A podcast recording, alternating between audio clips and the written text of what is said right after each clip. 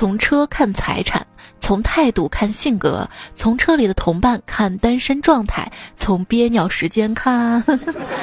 又到了每年在高速公路上相亲的时节了，云深不知处，堵车在高速，爱我永不变，快来陪我沿途卖炒面。你还好吗？你还好吗？问候到手机边最亲爱的你，祝你国庆小长假快乐，也祝我们共同的母亲祖国母亲生日快乐。这个小长假你打算去哪里玩呢？欢迎你收听戴上耳机到处浪，没有烦恼，没忧伤的段子来了。我是有一颗环游世界的心，更有一个环游世界的胃的主播彩彩呀。今天不是放假了吗？我跟我妈说放假啦，我们就是脱缰的野马，到处撒欢儿。我妈来了一句：“那是别人，你是冲出栅栏的猪啊，就知道到处吃吃吃啊。”那你别带我，我就宅家里。大家已经忙着出行计划了吧？有钱的小伙伴打算去欧洲，没钱的小伙伴呢，打算就周边游，去去杭州啊、苏州、郑州、兰州啊。而我的钱，只够楼下小区买碗稀粥啊。问我打算去哪里看风景啊？朋友圈呢，风景多又多。别人在朋友圈发条消息嘛，说去哪儿哪儿玩了，总是一呼百应。而我发现啊，我只要发了我去哪儿哪儿玩，在别人眼里就是，哎，到时候千万别去这儿啊，会遇到那个傻叉的预警信息呀。真的打车的时候发现司机绕路了，顿时眼眶就红了。也许他才是愿意真正跟我多待一会儿的人吧，我会珍惜的。现在想想也是啊，哪里不是玩呢？就问你，中国有哪个城市它不是旅游城市？尤其是义乌人民，你们出去旅游一定没啥意思吧？到处的纪念品都是你们那儿拿货的。还记得上学的时候，有一年暑假跟同学去青岛玩嘛。下了飞机之后啊，同学放了个屁。我说你干啥嘞？他说啊，我为西气东输做点贡献。西气东输，要你这个，我真的是。一个老外到中国旅游，想买地图，挑了几本，发现包装都有点破损，好像都被人打开过啊。于是呢，就问老板：“有新的中国地图吗？我想要一本没有开封的。”老板听到这儿，生气的说：“你给我滚！开封自古以来就是中国领土不可分割的一部分。”身边有逗比老外，总是会遇到一些笑话啊。有一次坐飞机，旁边坐着一个老外，飞机到了北京了嘛？老外往窗户外一看，说。哇，你们中国的万里长城果然名不虚传，万里长城可真是长啊！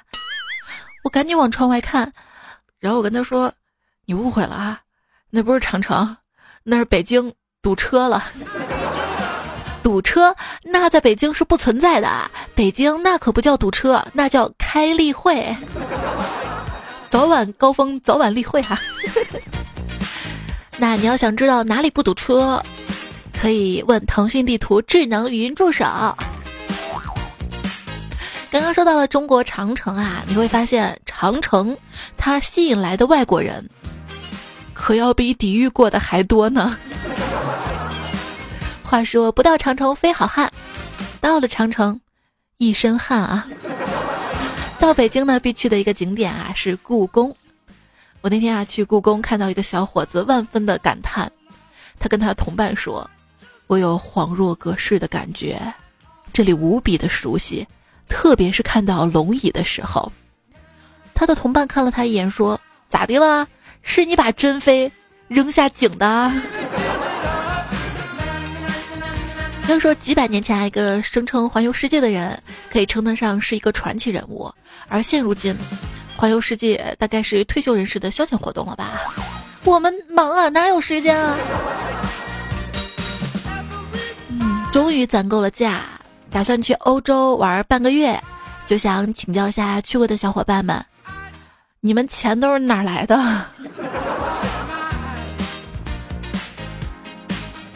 房子，那我也想把房子卖了，出去旅游散散心。跟房东说了，他不同意啊。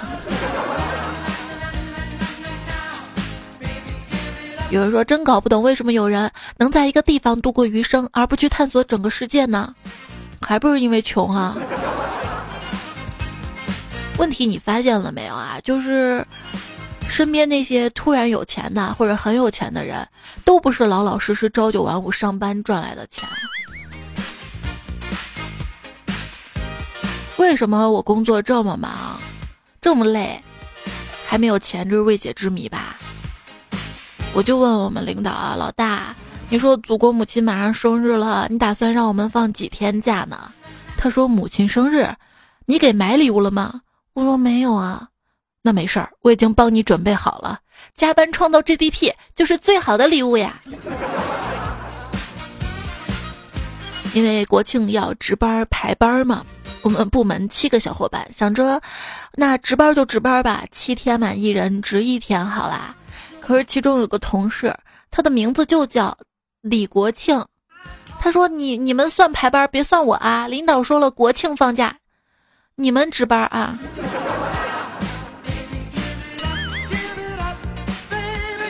出门在公园看到有人在发矿泉水，就好奇的挤进人群里，也伸手要一瓶。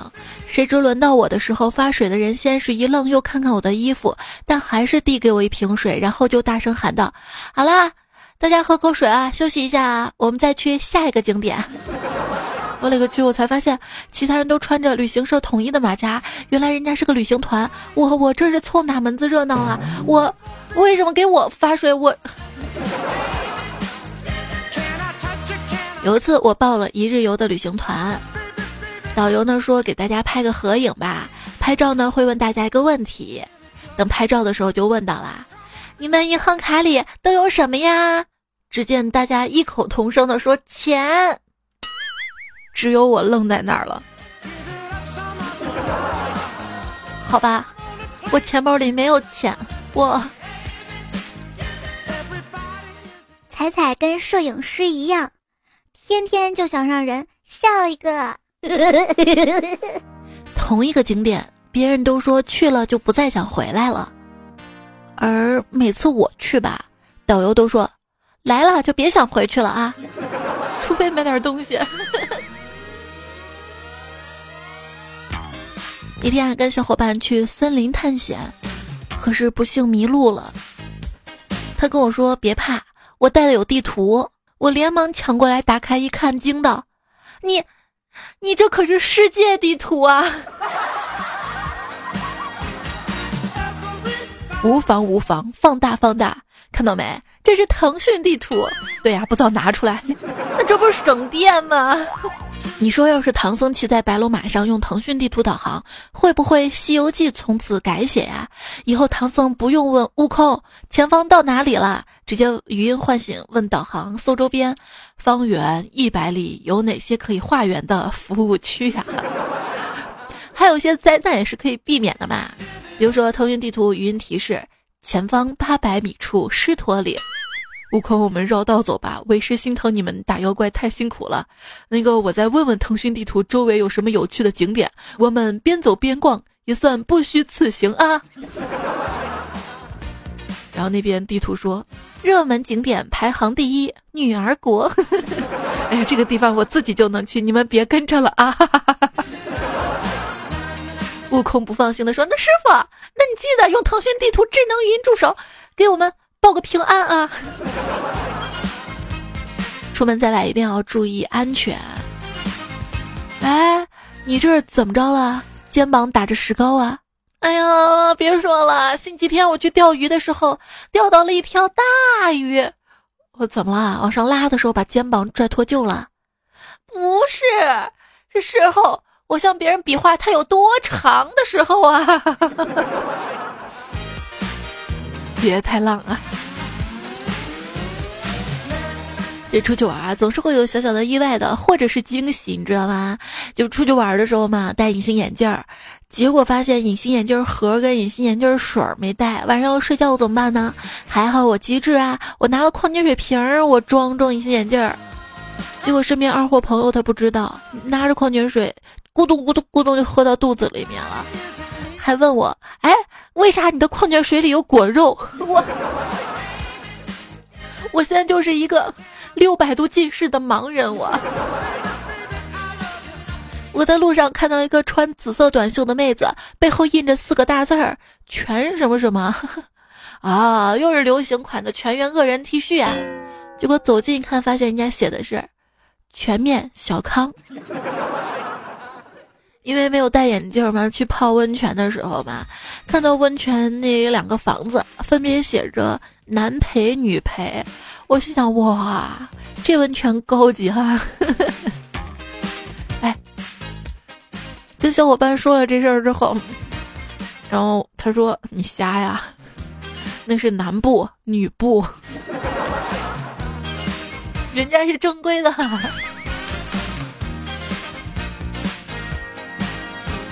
现在出去旅游方便多了，因为有共享单车嘛。然后骑着共享单车，配眼镜儿，前面有一道沟，赶紧的刹车，下来小心翼翼的搬起车跨过那道沟，周围人一脸懵逼的看着我，然后我才发现那不是沟，那是电线杆的影子。近视伤不起啊，还是戴着框架眼镜比较的方便。但是我就觉得我戴上眼镜之后不好看。出国过安检嘛，工作人员仔细查看我护照照片，跟我本人说：“哎，你这照片跟本人不一样啊。”我说：“因为那个照片拍的早早早，而且而且我现在不是戴眼镜了吗？”旁边同事来了一句：“麻烦你们放他走吧。”他每天长得都不一样。嗯，出差回来，闺女来接我，她第一次到飞机场，兴奋的喊：“飞机场，飞机场，妈妈，飞机场！” 然后所有人都看我，我。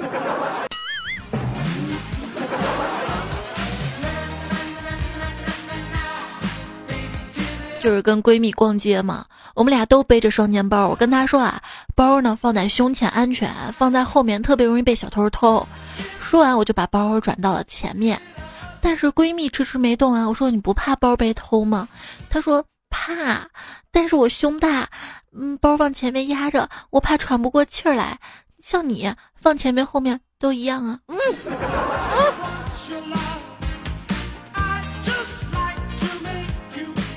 有次到国外旅游，走到一家挂满漂亮衣服的服装店，我随意试着衣服，两个店员却以古怪的眼神盯着我看，我觉得特不自在啊。终于，一位会讲汉语的顾客动了恻隐之心，他悄悄向我解释：“对不起啊，这是一家干洗店。”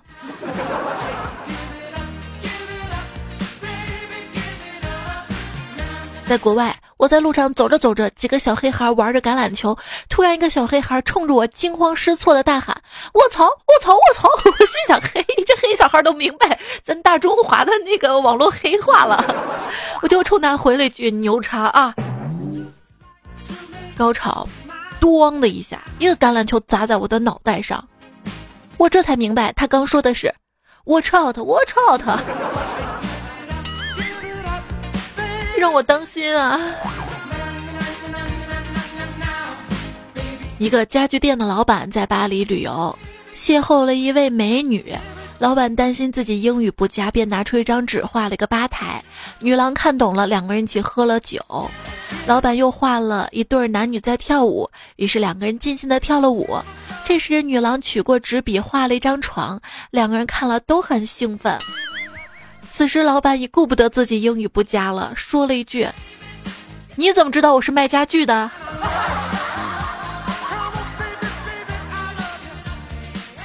曾梦想仗剑走天涯，因船袜老打滑，取消了原计划。从前有个愚公，他家被一座山挡住了，经过他不懈的努力，终于。把他家打造成了山间度假村，赚了很多钱，在城里住上了大房子呢。演收听到节目的是段子来啦，我是你的主播彩彩。节目在喜马拉雅上更新，啊，希望大家可以关注一下彩彩，关注主播不迷路。还有专辑段子来了，求订阅，这样子更新的话就提醒啦。然后平时想要跟我聊聊天的话呢，在我的微信公众号也记得加一下，微信搜索框搜“彩彩”，然后选公众号，然后看到我之后右上角有个设为星标，这样每次更新呢，我就会排在前面。然后每次想说什么，你也可以第一时间看到哈。这个十一放假。有同事问我打算去哪里玩呢？我说，回归自然，找个农家院，享受新鲜的空气，淳朴的民风，体会日出而作、日落而息的原生态生活。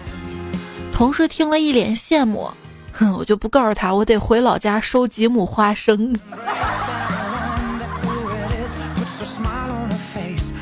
话说啊，想逃离就去丽江，想接近心灵就去西藏，想休闲就去成都，想阳光就去三亚，想享受冬天就去哈尔滨，想感受小文艺就去鼓浪屿，想走访历史就去西安，想购物就去香港，想碰碰运气就去澳门，想睡觉那就在家关好窗拉好窗帘啊，遮光睡得香。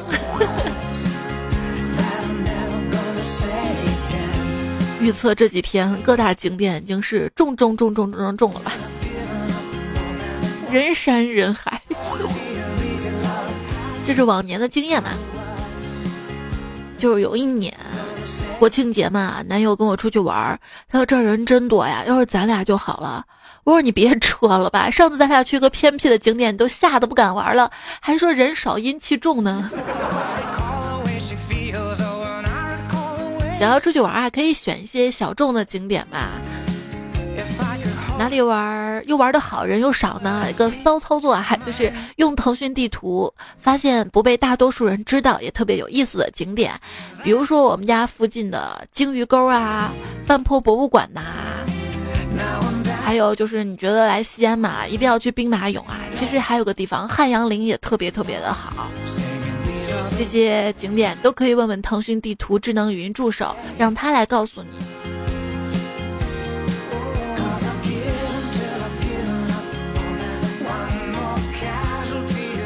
一位学导游的大学生，跟几个朋友参观博物馆，在古代武器的陈列室里，他就向朋友们解释各种武器嘛，说的眉飞色舞的。啊，这个呀，这个是古代攻城用的。呃，士兵呢，把它靠在城墙上，就可以爬上去攻城了。这时候，博物馆的管理员走过来，他抱歉地说：“啊，不好意思啊，这个不是陈列品，这是木匠胡乱拼的，让我们擦玻璃用的。”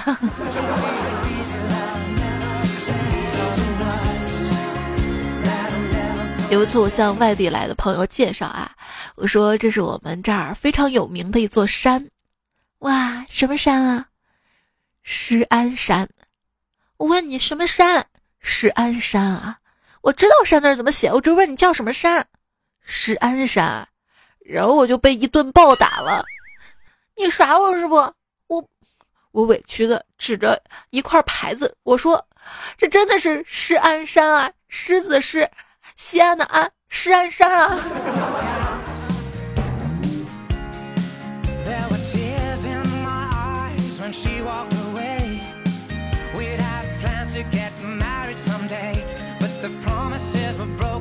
我们陕西最有名的山是华山了。有一段友叫燕草秦桑带春风说，九年前的九月初，我夜爬华山，手电没电了。旁边有个女孩说，手电都累得没劲儿了。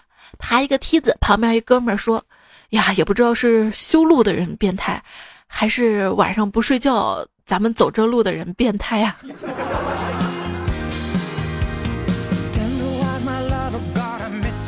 出去旅游啊，一旦搞不好就是找罪受啊。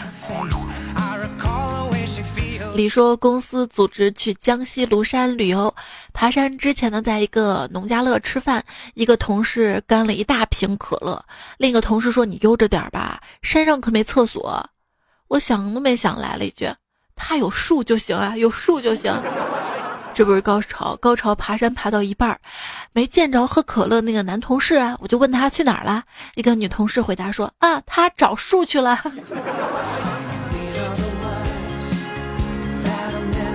带着女票到我们家背后的山上玩儿，山上树林茂密，女友担心的问会不会迷路啊？我笑着说，从小我们就在山上玩捉迷藏，每个角落都留有我们的身影，每棵树都有我们的味道，怎么会迷路呢？他好奇地睁大眼睛，弱弱地说，是不是每棵树下你都撒过尿啊？味道。心里说：“有一个没有情商的女朋友是什么样的体验呢？有次跟女票去爬香山，下山的时候牵着她的手嘛，然后我就说好想就这样一直牵着你的手走下去啊。结果这二二货来了一句：干啥要这样走下去啊？真累。对你应该背他的，背他。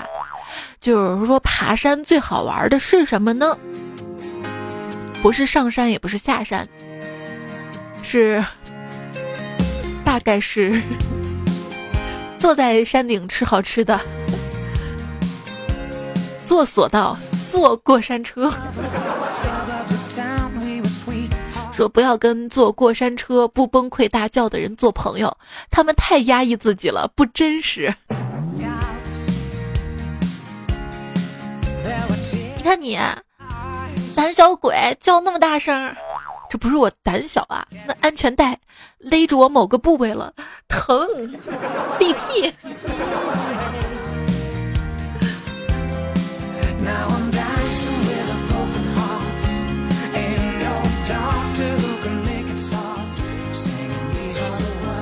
有时候在想要蹦极的时候，一声都不喊，可想而知这个人心情有多么的糟啊！出去玩一些刺激的，发泄发泄。段友莫成飞说：“高考之后嘛，嗯，去游乐场玩，在体验了大摆锤之后，就再也不想体验刺激的了。因为玩的时候原本是想挺住不叫的，听到别人有的在叫之后嘛，我也就在叫嘛。结果走下摆锤，还听见别人说：‘刚是谁啊？哪个傻叉一直不停的叫啊？’不要在乎别人的眼光啊。”人说昨天晚上打雷了，女友吓得一哆嗦，说有点害怕。我白了他一眼，说你赶紧滚一边去吧。上次去鬼屋，你跟那些鬼挨个握手的时候，搞得自己跟个大老板似的，还害怕。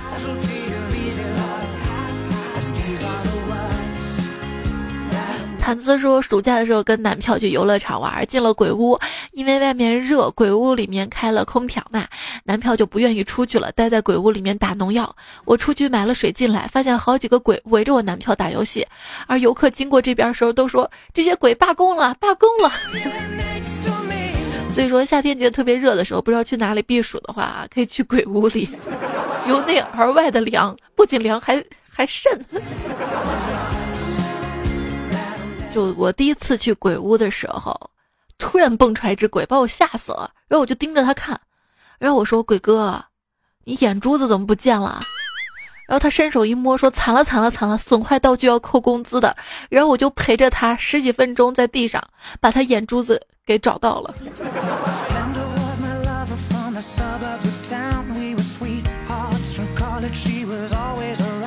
这位昵称为“大隐隐于市”简称“宅”的朋友说：“今天我跟同学一起去鬼屋，真人的，我同学都在尖叫躲着鬼，我一路小跑，吵着要跟鬼合影。我同学都说我二货，人类中的哈士奇。”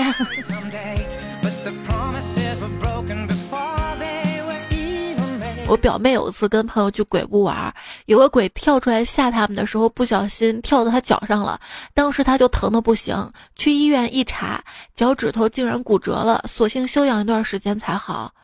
我呢急急匆匆赶到医院的时候，表妹坐在病床上，扮鬼的小伙子特别愧疚的站在那儿，想缓和下气氛，我就问小伙子：“哎，你在鬼屋扮演的什么鬼啊？”那小伙子说：“姐，我这是倒霉鬼。”还要赔医药费。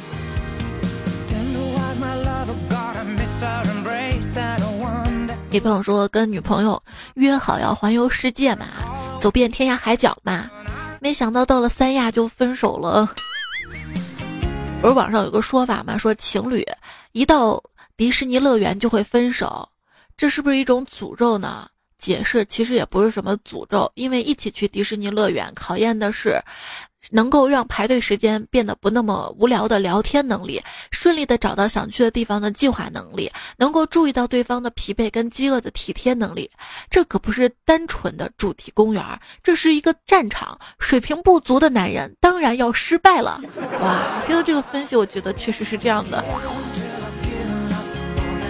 这是一对情侣在游乐园没有吵过架，人多的游乐园没有吵过架。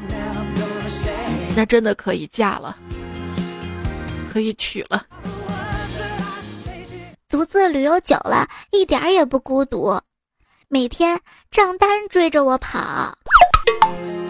我们总是期待假期，以为放纵一下，人生就可以重新开始。人真的是需要假期的，是那种什么也不干，也不觉得愧疚的日子。当初听了一首《去大理》。我义无反顾地背上行囊去了云南，后来听了赵雷的《成都》，我还是一样订了当天的机票。歌曲真的能感染一个人。我听歌四年，去了无数美不胜收的地方，如今唯独不敢听的就是腾格尔的《天堂》。有一次公司派我去东北出差。我在哈尔滨下了火车，一下车看到一群大爷大妈在那儿跳踢踏舞，于是我就跟周围的一个年轻人说：“哎，你们东北人真浪漫啊，跳个广场舞都踢踏舞。”然后他说：“你啥眼神啊？他们那儿在排队买票，冻得跺脚呢，还踢踏舞呢，你真是个山炮。”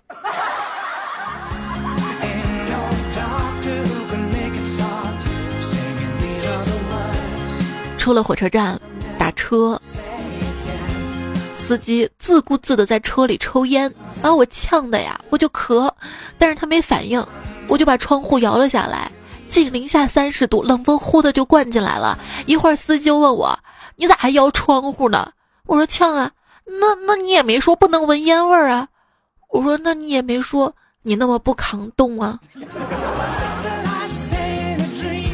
到了酒店，因为太冷了嘛，我就跟服务员说，给我来个空调间啊。服务员惊讶地说：“姐，你放心啊，我们暖气温度顶多二十八度，用不着开空调降温啊。”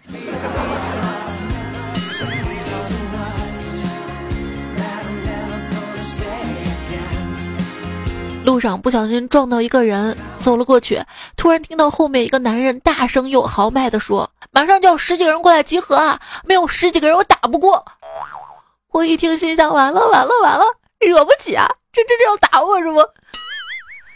禁不住好奇，回头看了一下，只见一位四十来岁中年男子手里挂着个游戏，正对着手机喊话：“快点快点啊！这个怪没十几个人搞不来的啊！”哎，吓死宝宝了。有一天海口下大雨，新闻采访当地的居民：“你一定是土生土长的海口人吧？”可不咋地。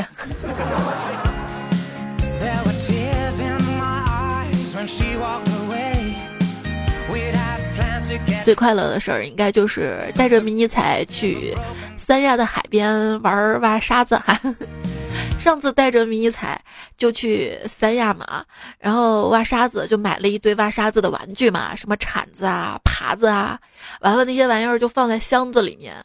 回家的时候坐飞机过安检，安检员把我们围住，来了一堆保安，说我们箱子里有危险物品，好像是武器，我们吓坏了啊，就等着开箱检查。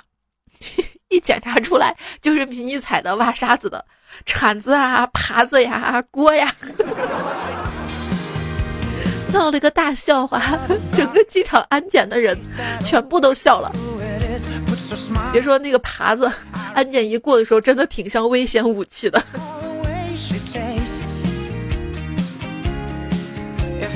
去海边玩回来就晒黑了嘛，然后一个同事看到我说：“哟，你怎么黑成这样了？黑眼圈都快看不见了。”这个要归功于我的眼霜，你知道吗？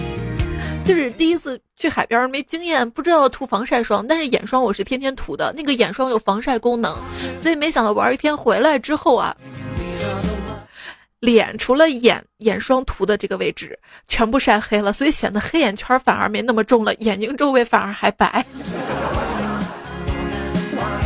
就蜕皮蜕皮。然后带迷你彩还会去公园玩嘛，公园有那种散养的草泥马，我就买了一袋胡萝卜，然后一群草泥马就围过来，然而那一包萝卜根本就不够，对吧？有的就喂不上嘛，所以后面草泥马就对我吐口水，那次就真正的被喷了一脸口水。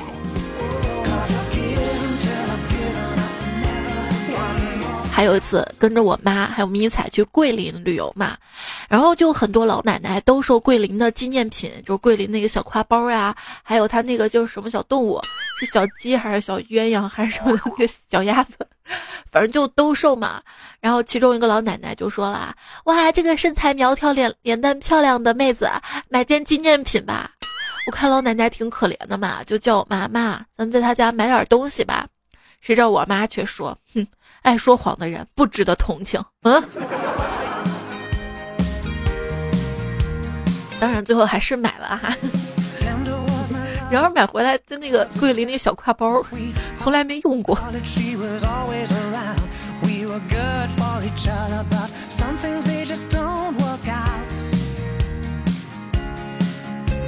一个段友说，有一次啊，跟朋友去青海自驾游的路上，有个叫日月山的景点嘛，我们就顺道上去看看。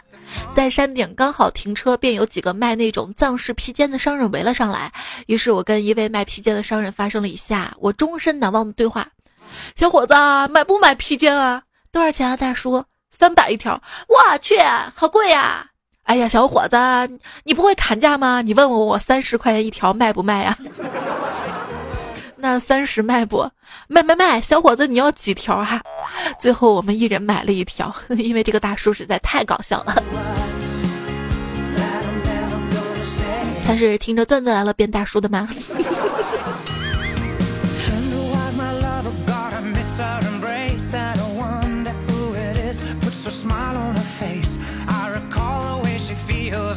话 要说。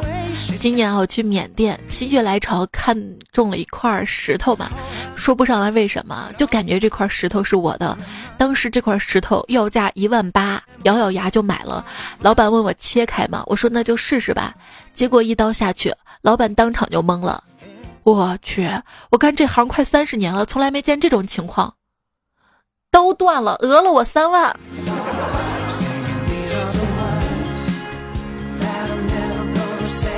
有一次我去云南旅行嘛，看到摊儿上绿油油的一个赌石，我就问老板这石头咋卖的？老板说这是猕猴桃。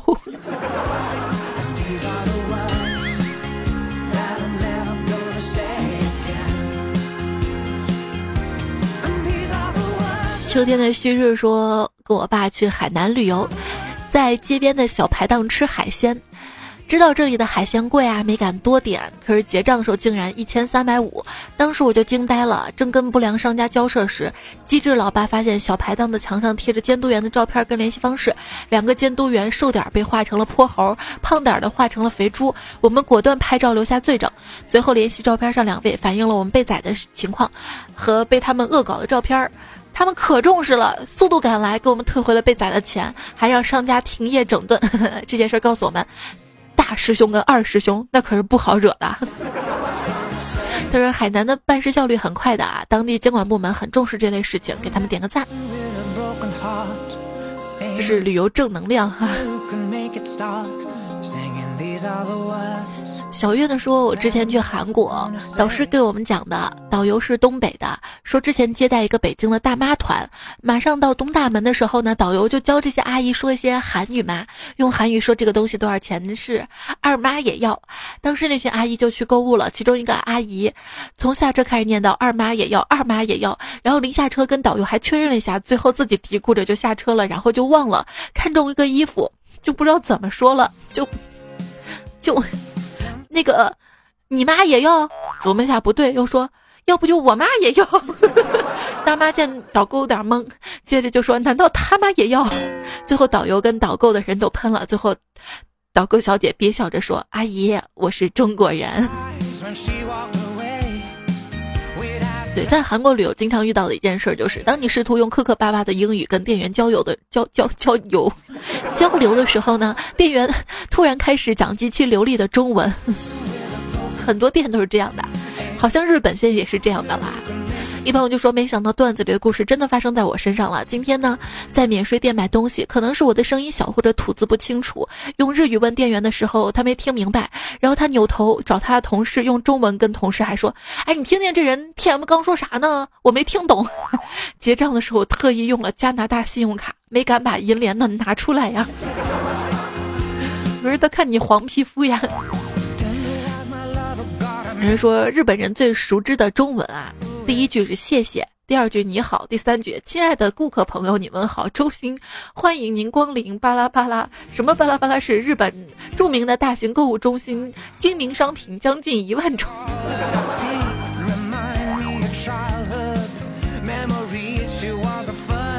仔仔的魔法权杖这位昵称小伙伴呢说，仔仔，我最近去西藏玩啦，过年之前回去，这边的蓝天白云真的太美了。什么时候做个西藏的段子？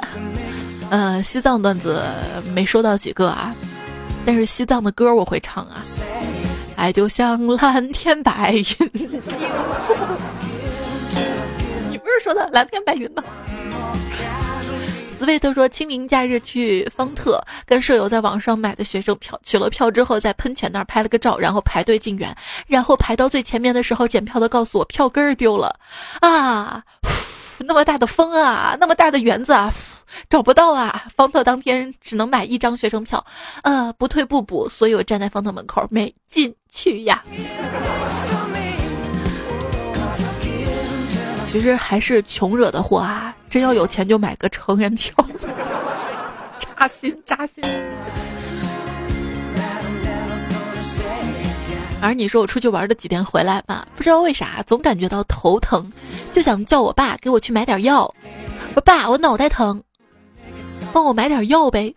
我爸说：“你想想啊，这几天出去玩的时候有没有看见过驴啊？” 这是这是意思，你被驴踢的节奏吗？那些你很冒险的梦，这位昵称朋友才才听你一年左右了，现在默默在旅游大巴听节目。这次中秋加班，国庆假日一冲动报了个旅游团，云南六天五夜游。本以为可以抛开烦恼，好好玩一下，顺便有一个邂逅。来了才发现十五人团，七对情侣，就我一个单身呐，好气呀！希望彩彩姐做一期中秋国庆假期的节目。这期节目送给你啊，我陪着你啊。下次要玩的时候，要不喊我一下吧。上次我说我们去朝鲜玩吧，好不容易啊组齐了人，结果大概就是八月底的时候吧，朝鲜那边不知道是阅兵还是怎么了，又不让进了，白瞎了我的机票呀。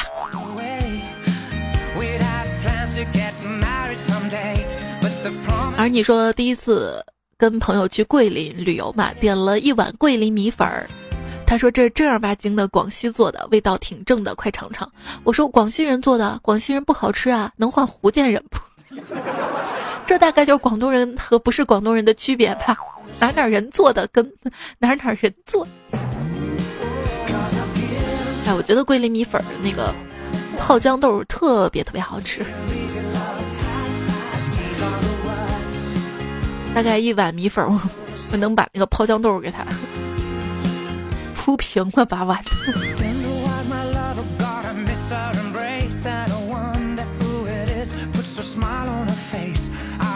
我不是说酸儿辣女吗？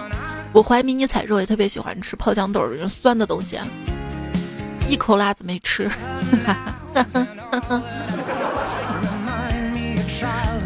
牛奶糖卖棉花糖说：“彩彩，我来西安旅游啦！前两天西安十八度左右，早上出门看到本地人穿毛衣外套，我跟同伴穿短裙，回头率超高。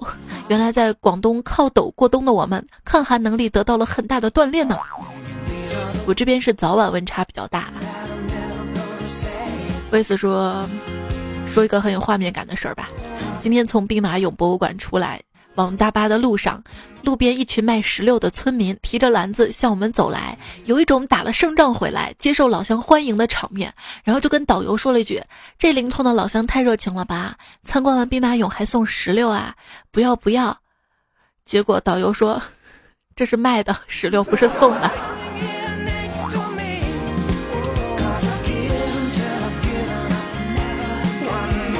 阿林说：“国庆小长假来了，你是去风情万种的古都游玩呢，还是去温柔海风的海滩呢？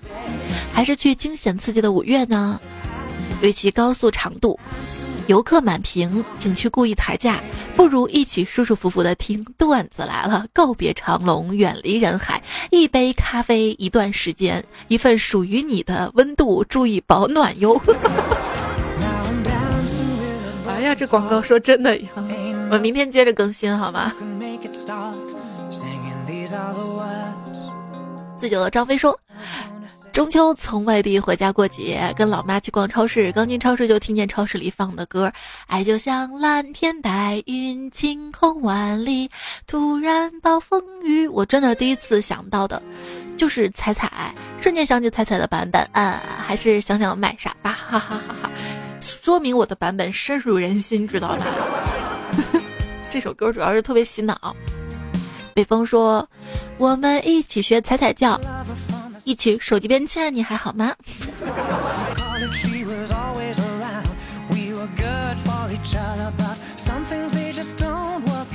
江西 style 说：“爱笑的女孩总比别人更容易长鱼尾纹、法令纹、干纹、细纹，各种纹。”是你说的挺恐怖的，但是如果不笑的话，纹也是会长的，而且是向下长的；笑了吧，纹儿还朝上长的，所以还是要多笑，知道吧？彩彩 n 分之一说：彩彩啊，之前师妹说我在论文致谢里感谢喜马拉雅的彩彩了，她看了我的论文致谢，吃醋了，吃醋了要怎么办？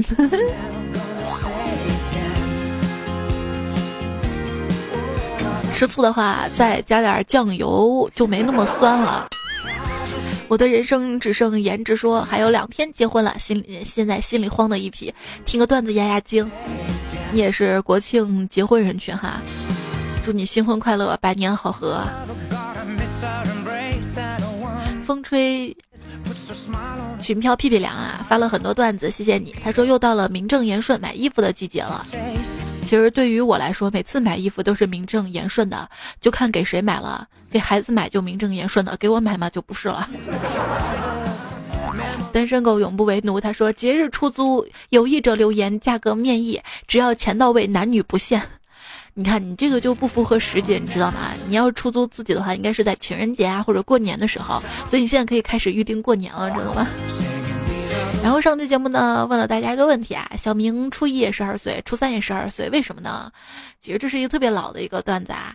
然后青柠龇牙说，小明是学霸，跳级了。幺三八说，小明在课本中陪我好多年，何止初三十二岁啊，我都参加工作了，他还那个十二岁呀。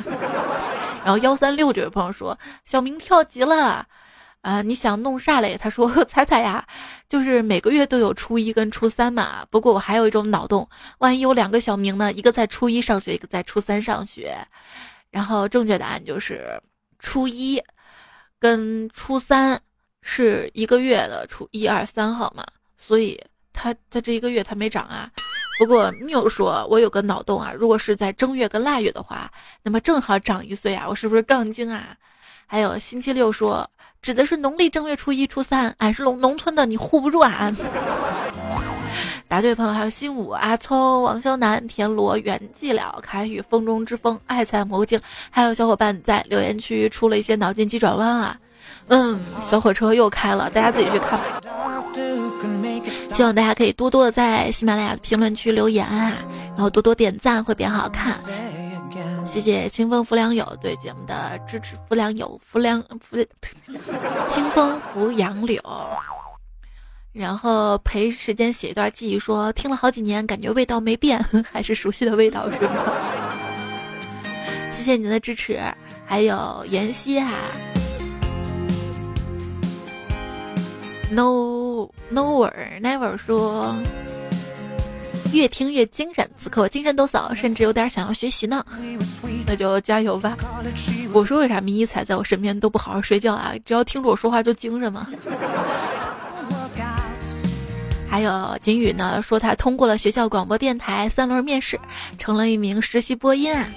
他说将来我的声音也会出现在喜马拉雅上，好开心呀！那就加油喽，加油喽！吴说彩彩，你适合去播言情小说啊。我以前做情感主播嘛，夜间的。但是我发现现在好像情感文艺不起来了，是生活的搓磨吧，让我变成了一个二货吧。我就觉得经历的痛苦可能多了吧，那些小痛小伤不算什么了呀，已经勾不起我的涟漪了吧。